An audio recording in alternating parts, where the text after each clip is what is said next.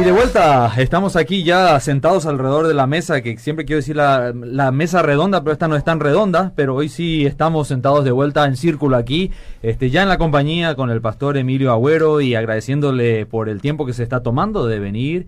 Y de hecho, el tema que lanzamos ya a primera hora de nuestro programa lo queremos desarrollar aquí. Así que muy buenas tardes, Emilio. ¿Qué tal, Edgar? Pero muy bien también. Un gusto estar contigo y saludo al Liceo que estará. ¿Qué le pasó al Liceo? No y el Liceo tiene unos días de reposo ah. por una cuestión de salud, pero ya, ya está mejor. Estuve yo también con influenza la semana pasada. Me agarró el refilón nomás. Pero bueno, pero me tumbó un poquito. Mira, eh, Edgar, eh, hoy vamos a hablar. Bueno, antes de entrar a hablar, quiero, le invité acá al querido Jorge Espínola, él es el CENTA para que en uno o dos minutos nos explique un poco el evento que viene de apologética. Sí, ¿qué tal? ¿Cómo te va? ¿Qué tal, Pastor Emilio? Edgar, bendiciones a la audiencia también. Hola, Jorge. Em, eh, se va a llevar a cabo nuestro segundo Congreso Nacional de Apologética que se llama La Fe Tiene Razón. El año pasado se llama Es Tiempo de Defender su Fe, que incluso vamos a lanzar un libro sobre este asunto y ahora la fe tiene razón. Tenemos en esta ocasión dos oradores internacionales y generalmente son referentes en sus países. Por ejemplo, el, apologista más conocido en Latinoamérica, el doctor Antonio Cruz, y él va a estar con nosotros este año otra vez. Y el padre de la apologética en Estados Unidos, Gregory Kugel, por ejemplo, el, líder de Santa Reason, va a estar también con nosotros. Y también el padre de la apologética acá en Paraguay, el pastor Emilio Bueno también. No, yo no sé. Padre. no, mentira, mentira. Y un teólogo referente apologista también del CEMTA, que es Rainer Siemens. Él sí es un papá. Él, sí, él ya estuvo aquí haciendo también, su como, presentación. otro nivel. Como orador principal. El evento se va a llevar a cabo el 23, viernes 23 de agosto y sábado 24 de agosto. El viernes 23 arranca a partir de las 19 horas, un horario flexible.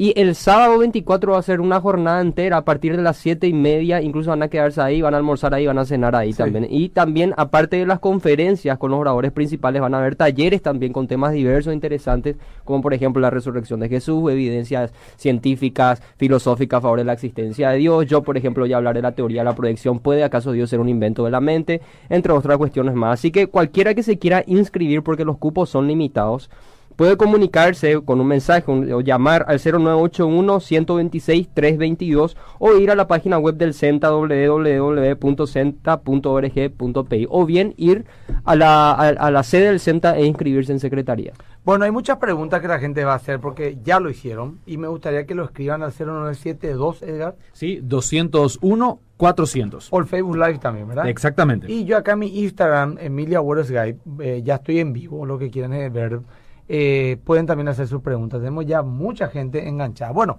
el cristianismo y la política. Vamos a tener que dar respuestas bíblicas ante preguntas como, por ejemplo, ¿puede un cristiano participar de la política? Eh, ¿Cuál es la participación de un creyente en la política? ¿La iglesia debe estar en la política? ¿Qué dice la Biblia la corrupción política? ¿Debemos denunciar? Eh, ¿Dios elige los reyes? Dice la Biblia que sí. También en los corruptos, entonces le elige Dios. ¿Y por qué votar entonces si Dios tiene el control de todo al final? Y también puede un cristiano que está en la política, por ejemplo, conspirar para que un gobierno caiga. Esas son algunas preguntas que vamos a responder porque es la que me hicieron y muchas más. Y ya me entusiasmó y voy a abrir un estudio un poco sobre esto para profundizar y tener una postura clara, yo como pastor y también como congregación.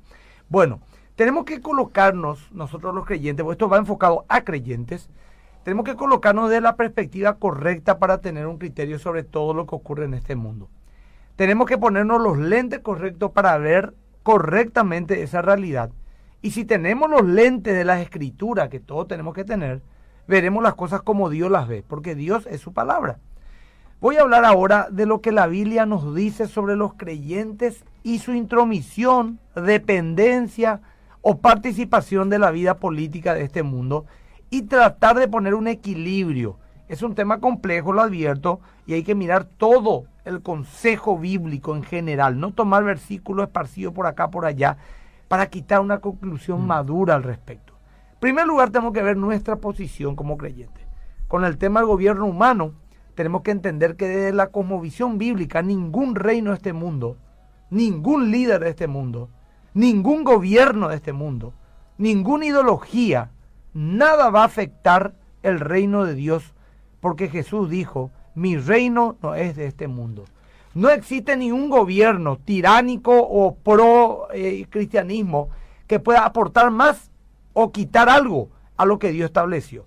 Nada de lo que ocurra en este mundo humanamente hablando, puede entorpecer el reino de Dios, porque el reino de Dios no es de este mundo. Primer lugar, Dios actúa soberanamente en todo lo que pasa en todo el mundo, siguiendo un plan eterno y soberano, donde nada de lo que ocurra acá en la tierra afectará su plan sobre el plan de Dios. Nada.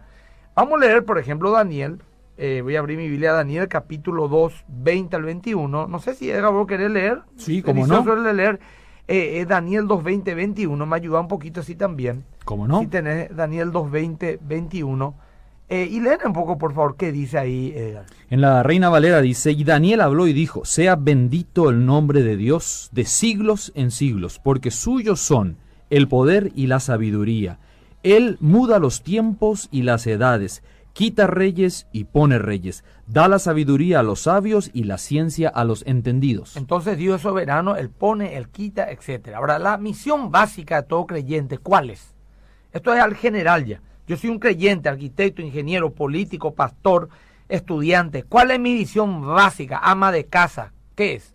Predicar el reino de Dios, el evangelio, perdón, hacer discípulos e implementar el reino de Dios en nuestras vidas. Eso es mi misión básica, haga lo que haga. En, eh, eh, estemos donde estemos, esa debe ser nuestra prioridad básica, ya sea en el colegio, en la universidad, en el trabajo o en algún lugar donde nos movamos. Nuestra motivación primaria no es cuánto puedo ascender, cuánto puedo ganar, cuánto puedo influir. Es esta, la motivación primaria, es dónde o cómo puedo establecer el reino de Dios en este lugar donde me muevo. Esa misión depende totalmente de Dios, no de las circunstancias.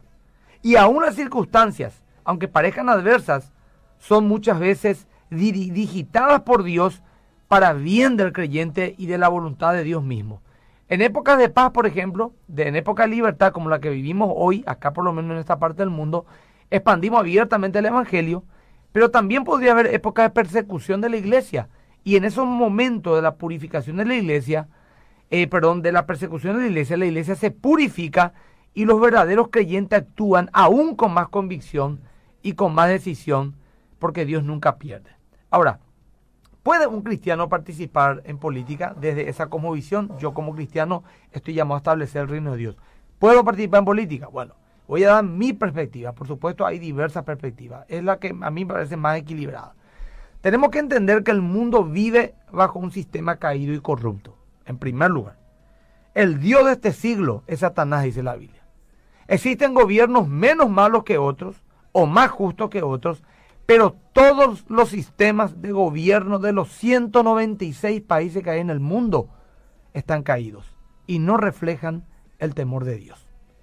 El creer que un gobierno actualmente tenga que ser puro, bíblico, lleno del temor de Dios, del presidente, los ministros, los funcionarios, y todos son así, abren su Biblia antes de tomar una decisión y oran y ayunan en, el, en la Cámara de Diputados y Senadores durante 21 días antes de tomar una decisión, eh, o, que quiere implantar el reino de Dios en la tierra. No es bíblico, no es bíblico. El que cree eso está engañado.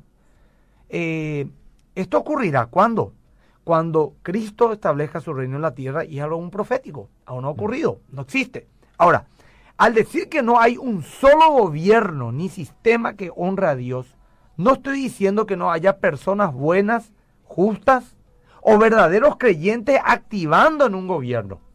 Escuchen, sencillamente estoy diciendo que no hay un sistema que honre verdaderamente a Dios en este mundo. explico.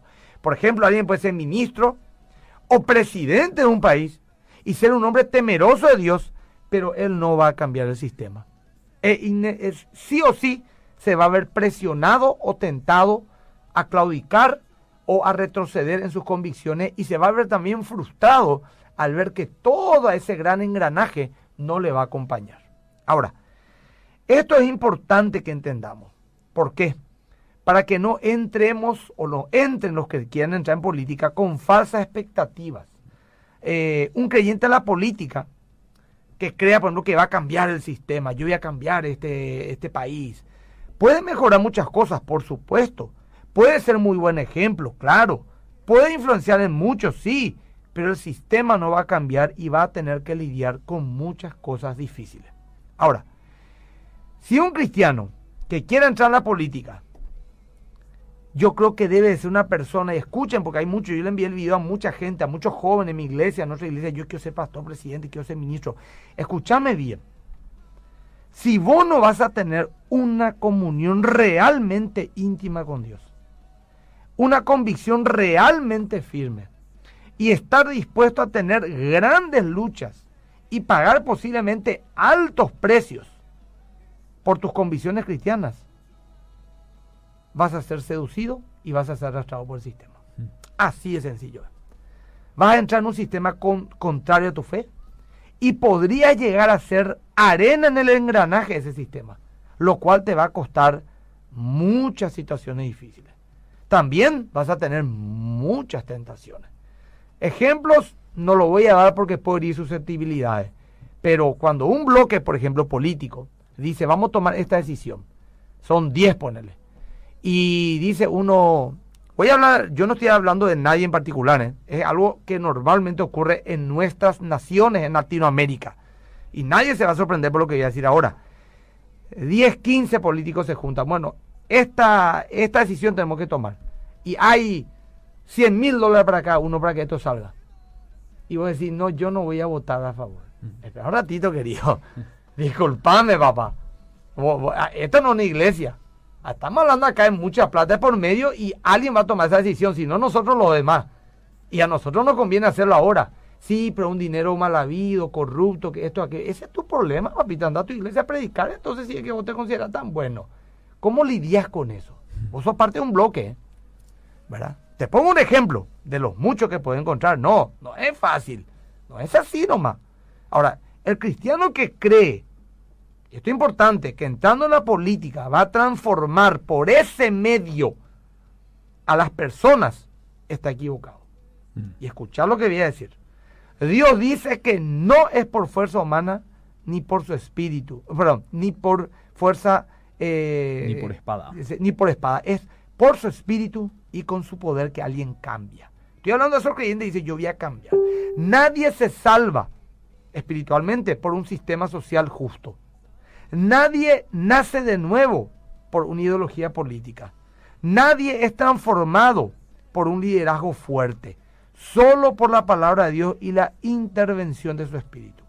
Por supuesto que un gobierno justo es una gran puerta abierta para hacer lo que todo cristiano está llamado a hacer. Predicar la palabra de Dios y en ese sentido Dios pidió que oremos por los gobernantes para vivir en paz sosegadamente porque Dios también quiere que los líderes humanos, como personas, cualquier persona también, sea salva. Y para eso quiero leer la Biblia. Primera Timoteo 2, 1 al 4, Edgar, si me ayudas. Estoy dando un contexto general para ir a cuestiones más puntuales, ¿verdad?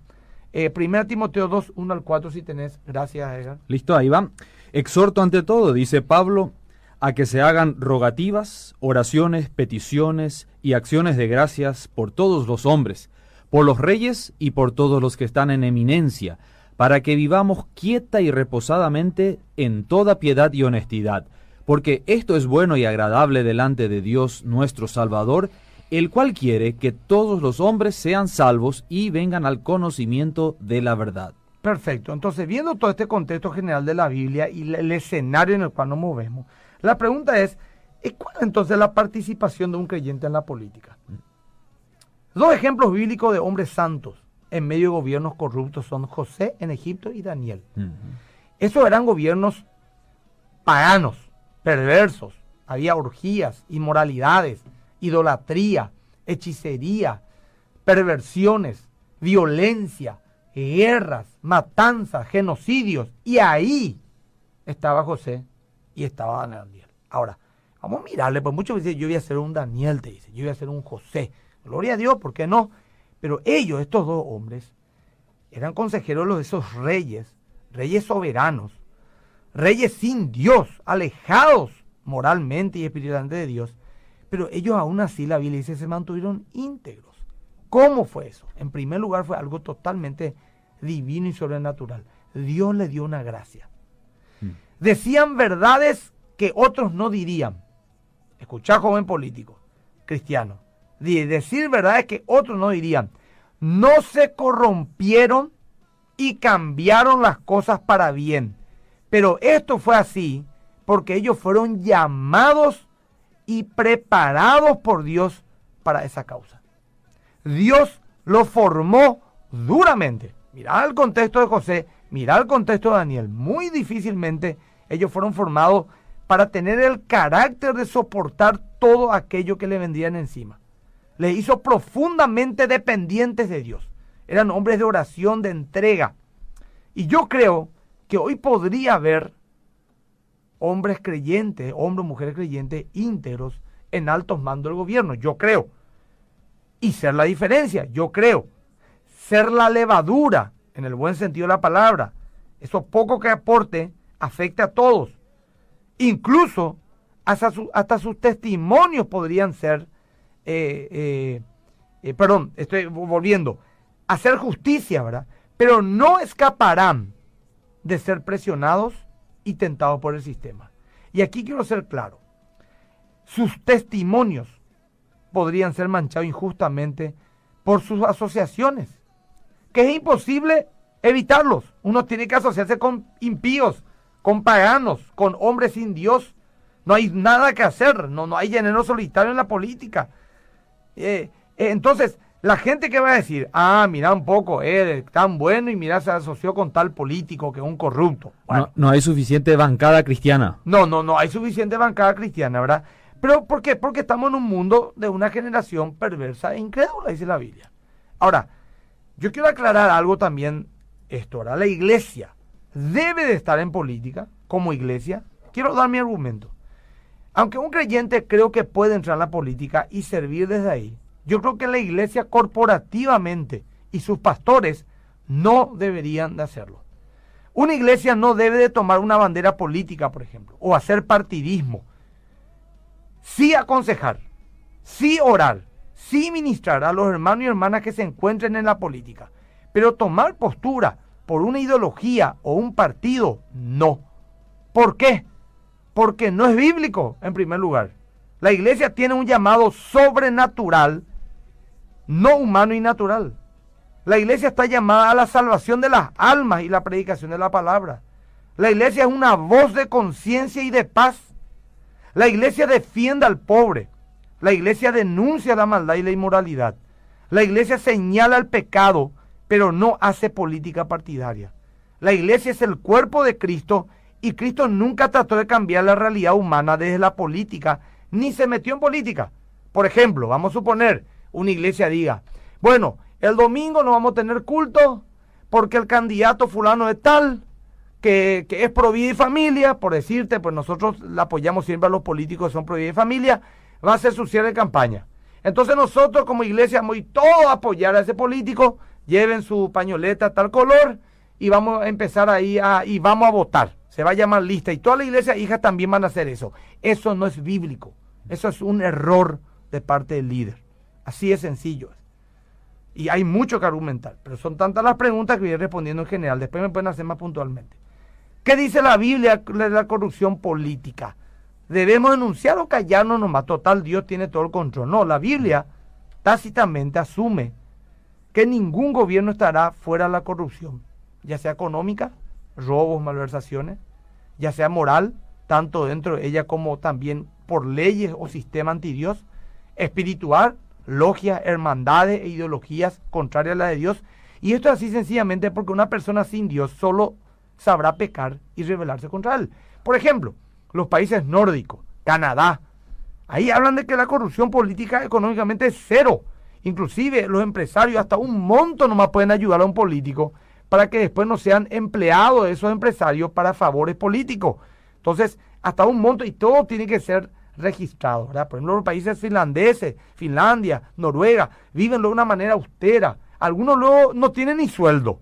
Corrupción económica cero. Y voy a ir a, ahí sí un cristiano podría estar bien en la política. De ninguna manera.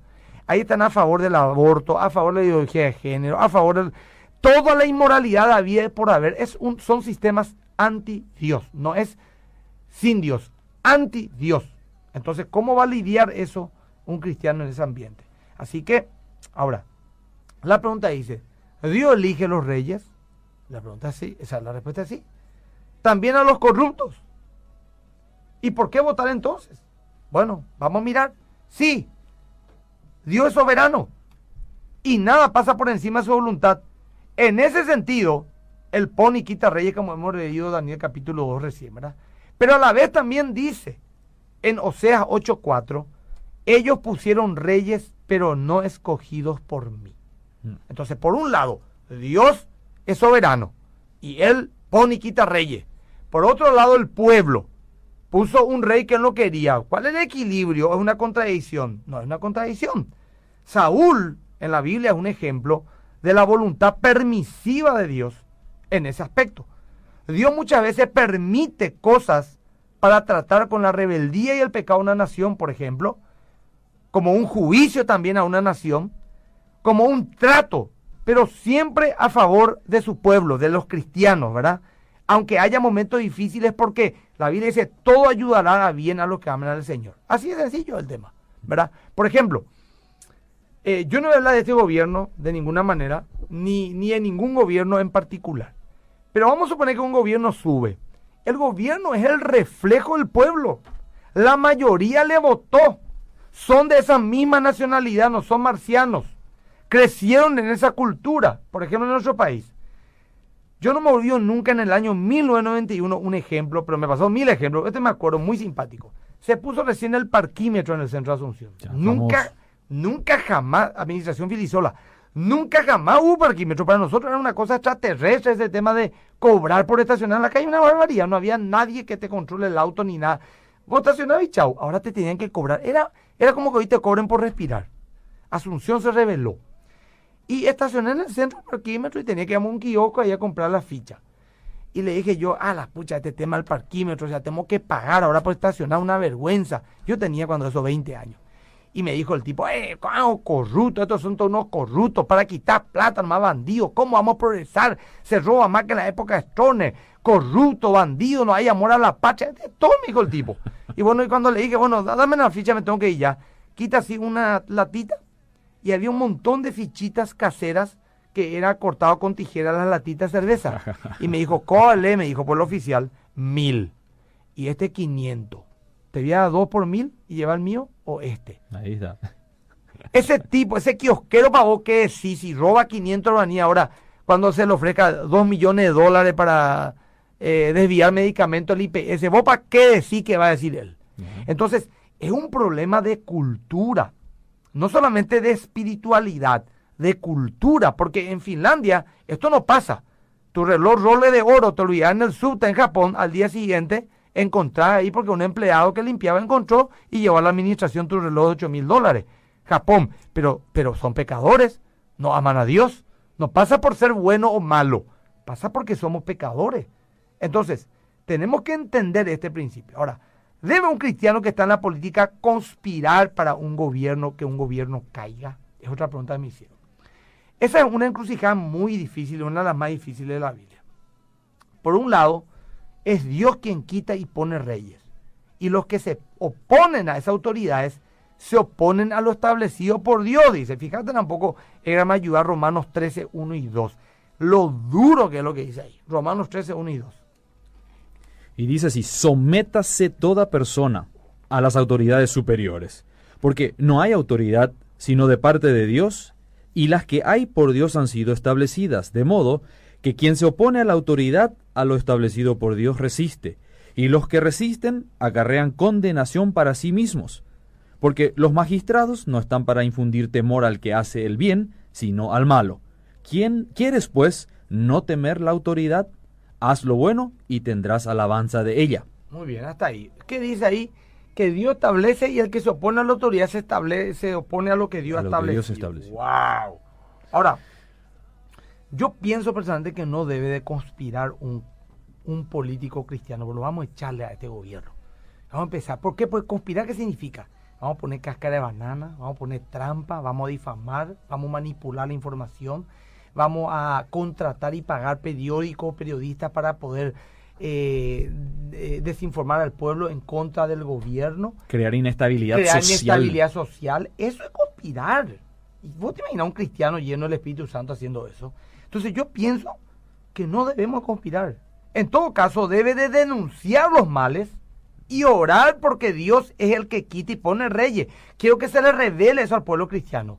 Dios es el que quita y pone reyes. Porque hay un montón de cristianos en las redes sociales que dicen que caiga este bandido, que caiga. Vamos ya a quemar el parlamento. Cristianos que defienden la quema del parlamento. Con todo ello adentro. Cristianos que le apoyan a este polémico senador hoy suspendido por dos meses por segunda vez. ¿Saben de quién estoy hablando, verdad? Eh, con pocos pelos en la lengua y en la cabeza también, ¿verdad? Eh, que le defiende, dice, si este yo le voy a votar, un tipo que dice, voy a fusilar gente, voy a matar gente, voy a ser un dictador. Cristianos, supuestamente hartos por la corrupción actual, te ponen que él tiene que ser presidente. Y si vos no apoyás eso, entonces te dice, ah, entonces vos estás a favor de la corrupción actual. Esa es la falacia, el falso dilema. De que porque yo no lo apoya uno, estoy a favor del otro. No, yo no estoy tampoco a favor del, de la corrupción del gobierno. Pero para que una persona descerebrada, llena de demonios, enemiga de la fe, tenga que ser el que me gobierne y yo como cristiano apoyarle. No, querido, te desatinaste muy grande.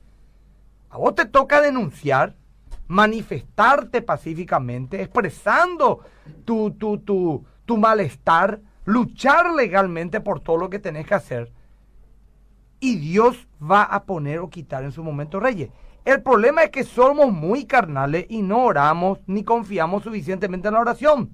David es un ejemplo de cómo él esperó que sea Dios el que lo levante, teniendo la oportunidad de acelerar el proceso cuando cortó el borde del manto de Saúl. ¿Te acuerdas? Le perseguía y le dijeron, Chaita Saúl, aprovecha y matale y mañana vas a ser rey. Te está persiguiendo, es corrupto, mata a sacerdote, es impío, consulta con bruja, te está difamando, solamente quiere matarte, es un mal gobernante. Dios no lo pudo, o sea, es un carnal.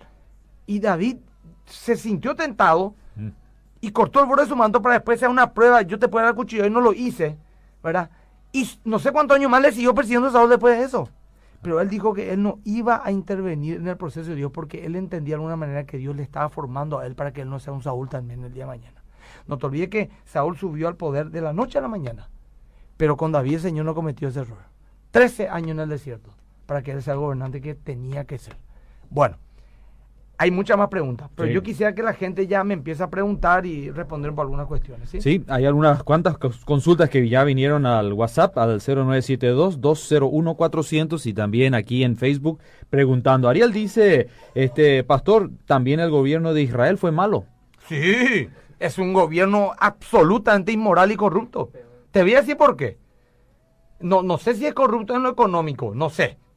Pero Dios no, si te querés esconder de Dios, andate a, Israel ahora mismo. Mm. Si te querés esconder de Dios. Tel Aviv, la capital de Israel, es la capital mundial de la, de la, de, de, la capital del Medio Oriente de la homosexualidad. La colectividad homosexual más grande de toda Europa y Medio Oriente está en Israel, 25%. ¿verdad? Eh, a Dios no le tiene en cuenta para nada. Ahora, una cosa es el pueblo de Israel, o sea que el, Israel espiritual, y otra cosa es el gobierno o el Estado. Me estoy explicando. Eso tenemos que diferenciar porque la gente se asusta. o tienen que apoyar 100% todo lo que hacen. Lo que hace Netanyahu es 100% bueno. No, no es así. Netanyahu no le tiene al verdadero Dios ni al Mesías. Le rechaza al Mesías. Y es un hombre carnal. Sencillo. Tiene detractores. Tiene denuncias. Tiene gente que, que, que considera que él ha cometido injusticia. Y el que vendrá, y el que vendrá, y el que vendrá. Ahora, eso no significa que uno no quiera, maldiga, etcétera, a Israel. De ninguna manera.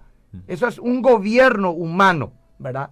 Por bajo la soberanía de Dios. Pero Israel no es, ah, no, el gobierno de Dios en la tierra, el que ama a Cristo, el que le habla lo que el que confronta el pecado, el que, el que busca en oración. No, eso. Ahora, hay muchos judíos que aman a Dios, por supuesto. Hay muchos cristianos que aman a Dios y están adentro, por supuesto que están peleando y luchando, sí, pero de que yo, es más, de 13 millones de judíos y en el mundo entero, 7 millones se consideran ateos. Pero ahí está otra vez de vuelta, Pastor, el tema de la cultura. El pueblo de Israel desde en, históricamente ha tenido reyes que no han mm, ni siquiera estado cercanos de lo que Dios quería. Y fíjate, Ana y Caifás. Ana y Caifás eran sumos sacerdotes, descendientes de Aarón, establecido por Dios, y Jesús le dijo, hijos del diablo. Mm. ¿Verdad?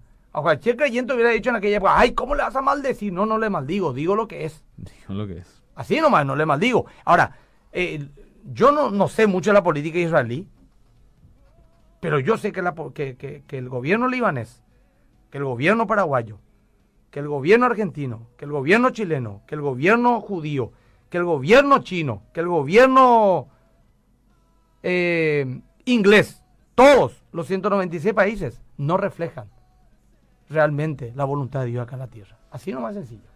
Otra consulta ante esta perspectiva. ¿Estaría mal que yo como cristiano participe de manifestaciones pacíficas en contra de leyes o normas que van en contra de intereses del pueblo? No está mal, no está mal. Así nomás te lo respondo, no está mal. Ahora vos decís, vamos a quemar el Congreso, ahí ya es otra cosa. Pero vos tenés, tenés por qué exteriorizar, hay una injusticia, lo denunciás, sería un pecado no hacerlo, ¿verdad? Pero, lógicamente, con todos los condimentos que debe reunir el, el hombre y la mujer de Dios, pacíficamente, no instando la violencia, por los canales correctos. y Pero ese pastor no se puede llegar nunca. No sé si no se puede llegar nunca. Dios es el que pone y quita reyes. No, no tenemos que derramarle agua en la cara a la gente, tenemos que quemar el parlamento con gente adentro, ya sabéis el espíritu dónde viene, ¿verdad? Exacto. ¿Puede un cristiano afiliarse a un partido político, hacer campaña política con el fin de obtener un cargo Sí, en la puede, función pública? Puede, puede, eso dije recién, pero no la iglesia como, como corporativamente, pero ni yo no creo que ni los pastores deberían involucrarse en política.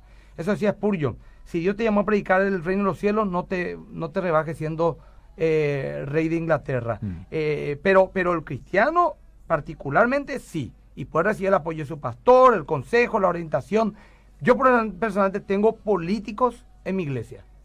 Yo, y ellos, yo solamente hablo con ellos de la parte espiritual, hacer lo correcto. Vamos a orar por vos. Eh, le ayudo, le aliento, pero yo no le estoy diciendo, por ejemplo, no, no, mira, vamos a reunirnos con un grupo de políticos acá y vamos a tratar, yo no lo hago. Otros no sé si lo harán o no, pero esa es mi convicción. Yo soy pastor, yo no soy consejero político, soy pastor. Yo le hablo de quién es Dios, lo que es Dios, lo que quiere Dios, oro por Él, le enseño a ser llevado por el Espíritu Santo, los principios bíblicos, le instruyo en la palabra de Dios y ellos sabrán qué hacer según lo que el Señor le esté llamando a hacer. Perla dice, buenas tardes, muy lindo tema, excelente, bendiciones. Eh, Emi saluda, dice, gracias pastor, muy sabio lo que dice. Virgilio dice, así es pastor, palabra clave, somos carnales. Este, Sí, sí, sí, somos. Aquí otro pregunta, ¿Jesús tuvo injerencia política? No, en la Biblia no hay ni uno. Es más, él dijo, da al César lo que es del César y a Dios lo que es de Dios. El tema ese que él echó los bancos en el templo era una injerencia en la- eh, una denuncia a la religio- corrupción religiosa. Él nunca, es más, atender al extremo que Jesús llegó. La esclavitud es bueno o es malo. Mm, Es mala la esclavitud. sí, sí, Jesús nunca habló de ello. Cierto. Y eso es una cuestión política. Es más, Pablo inclusive da consejo a los dice, esclavos. Pórtense bien. No, esto sí vamos a hablar y podemos continuar. Edgar, vamos a quedarnos la mitad oyente. Seguro. Así nomás te Y digo. sí, Porque, porque es muy espiritual lo que te estoy diciendo. y sí, correcto. Acá dice que Jesús tuvo injerencia política al eh, atacar a los eh, fariseos cuando ellos, Ellos no hacían eran- sus leyes. No, eso era por cuestiones religiosas. No, eran a los romanos. Jesús ni un momento a los romanos le, le, le, está criticando algo ni nada. Jesús vino a Israel. Y ellos eran los líderes espirituales de Israel y confronta el pecado de Israel. No tiene nada que ver con política. Eh, política partidaria secular humana me refiero. Correcto. Te- ¿Tenemos más? Tenemos unos dos, tres más. Aquí eh, uno pregunta, ¿qué opinas acerca del mensaje de uno de los pastores en su Instagram instando a que no se realice un juicio político al presidente y vicepresidente? Y bueno, eh, yo no estoy tan de acuerdo con eso. Te ahora te voy a dar mi opinión. Yo, yo, y esto que voy a decir sí o sí, para el que no está atinado, va a decir, ah, viste, no. Yo le agradezco a Dios que no haya habido un juicio político. Mm. Yo creo que si habría un juicio político iba a abrirse una caja de Pandora. Y ahí no sabemos más cómo podíamos terminar. O sea que yo estoy a favor de lo que dijo ese pastor. Ojalá que no haya juicio político. Exacto. ¿verdad? Pero yo no puedo decir eso. No, ¿Por qué? Porque estamos tan polarizados como sociedad que muchos van a decir, ah, entonces este pastor está a favor del gobierno, de los corruptos. ¿Y eso qué va a hacer? Entorpecer la llegada y la predicación del Evangelio, porque la gente va a tener un prejuicio. Los hombres y las mujeres y yo tenemos que decir, la situación está delicada, oremos, que Dios haga su voluntad, vamos a, meternos en ayuno, en oración, no sé, lo que vos quieras, pero decir, por ejemplo, esto, este gobierno tiene que subir, este gobierno tiene que subir, inclusive yo escribí eso en el diario de la Nación, y tengo el artículo, si tengo tiempo lo voy a leer, después voy a buscarlo acá, donde hablo de la, de la política y el creyente, ¿verdad? Eh, bien resumido, lo voy a poner a mis redes sociales posiblemente, para que la gente pueda entender. Yo sería un poco más prudente en ese aspecto. Correcto. Pero es mi postura, tampoco estoy diciendo es un pecado lo que hizo, eh, es mi postura, a lo mejor estoy equivocado yo, ¿verdad? Yo digo lo que yo pienso nada más, con todo el respeto al mundo. Excelente. Mari dice, Pastor, estoy de acuerdo con tu opinión, pero si mm. todos pensamos como vos respecto a la política, también no vamos a tener oportunidad de tener algún candidato íntegro que ocupe las sillas de autoridad. No, no, yo no dije eso. Si hay cristianos en la política, podrían llegar a ser candidatos a quienes podemos votarle. Yo no dije que no se metan en la política. Por eso es que no es fácil de entender lo que estoy diciendo. A mí lo me costó mucho tiempo entender esto realmente. fue un proceso entender esto para mí. Yo no dije que los cristianos no deben inmiscuirse. Yo no dije que no tengan que ser sal y luz. Yo sencillamente estoy contextualizando que el sistema está caído, que no tengan falsa expectativa y de cómo Dios nos pide que nos movamos, tanto a la iglesia, a los líderes, como a los hermanos en la fe. Porque son tres roles distintos. Los hermanos en la fe pueden entrar en política. La iglesia corporativamente no, porque es otro su rol, es el cuerpo de Cristo. Y también los ministros, en mi postura. Pero eh, no, no, no, no, no pretendo lo que todo el mundo entienda. Escuchen dos o tres veces y bueno, y vamos a investigar un poco más para que tengamos mejor contexto. Y bueno, la gente sigue ah, hablando algunas de las preguntas. este, sí, en Facebook también, este, muy buena la, el tema, dice Elizabeth. Eh, una hermana hoy me decía, ¿por qué la iglesia no se involucra en la política? esta, saluda desde Argentina, inclusive eh, mirando el programa. Bendiciones, pastor, desde Austin, Texas, dice Carlos. Jesús dijo, mi reino no es de este mundo. Con eso no aceptó ningún territorio político humano en la época. Y la gran consulta es, ¿hay detrás de todos estos movimientos políticos o funciones políticas intereses que muchas veces se confunden con intereses personales, particulares? Quizás ahí tengamos que analizar también un poco qué es lo que nos motiva en la política. Voy a tratar un poco de lo que pasa es que son ejemplos reales, pero quiero tanto quitar detalles para que nadie diga, ah, está hablando de fulano, ¿verdad? Pero, por ejemplo, hace poco, eh, en un ministerio X, eh, estaba un cristiano que tenía un cargo jerárquico, eh, donde había planes preciosos para esa área, pero dentro del paquete que le llegó había también cuestiones que van contra la palabra de Dios, ¿verdad? Por ejemplo, ideología de género o, por ejemplo, aborto, cuestiones así. Entonces él tenía que tomar una decisión. Y era un paquete. Era este combo o este combo. Y en los dos combos había metido cosa, esa podredumbre. Cosa que no tan... Bueno. Y tuvo que decidir. Él no puede no tomar una decisión.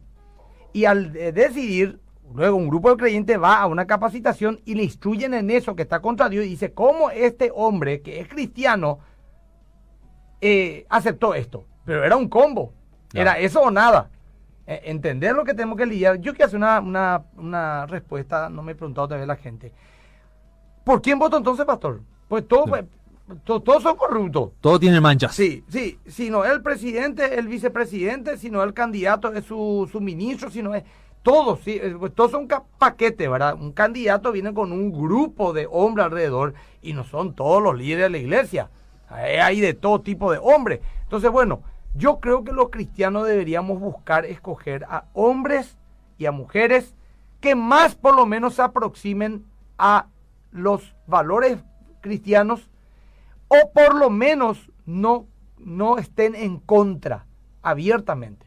Abiertamente. Por ejemplo, el Frente Guazú, liderado por Fernando Lugo, abiertamente ellos quieren imponer el aborto, ideología de género, todo abiertamente un cristiano que vota por ese sector, para mí, peca. Ahora voy a ir a, ah, bueno, entonces los colorados, espera un ratito. Yo no dije que son buenos. Yo no dije que, que son impolutos. Es más, hay mucha gente ahí que no es completamente mi agrado, pero por lo menos garantizó ciertos principios a los cuales a nosotros como cristianos nos interesaba que eso continúe así. Entonces uno decide, voy a votar, no, pero también los otros le aman a los pobres. Bueno, perfecto, toma tu decisión. Toma tu decisión. Pero yo elegiría, habla de mí, yo no hago teología de esto, yo no hago doctrina de esto. Yo elegiría, pues no, no hay ni uno, ¿verdad? No hay ni uno. Si vos me decís, no, no, a ver, eh, eh, me gustaría que si no es el pastor Emilio Abreu, si no es el hermano Edgar, el presidente, yo no voto. Entonces no vas a votar nunca. Porque no sé si Edgar quiere ser presidente y no sé si el pastor Emilio se quiere meter, y perdón que lo nombre, ¿verdad? Él en política, ¿verdad? Es más, sé que no lo quiere hacer y está muy bien. Es un gran siervo de Dios, ya está. Pero te, va a tocar alguien que, va a tener un paquetito.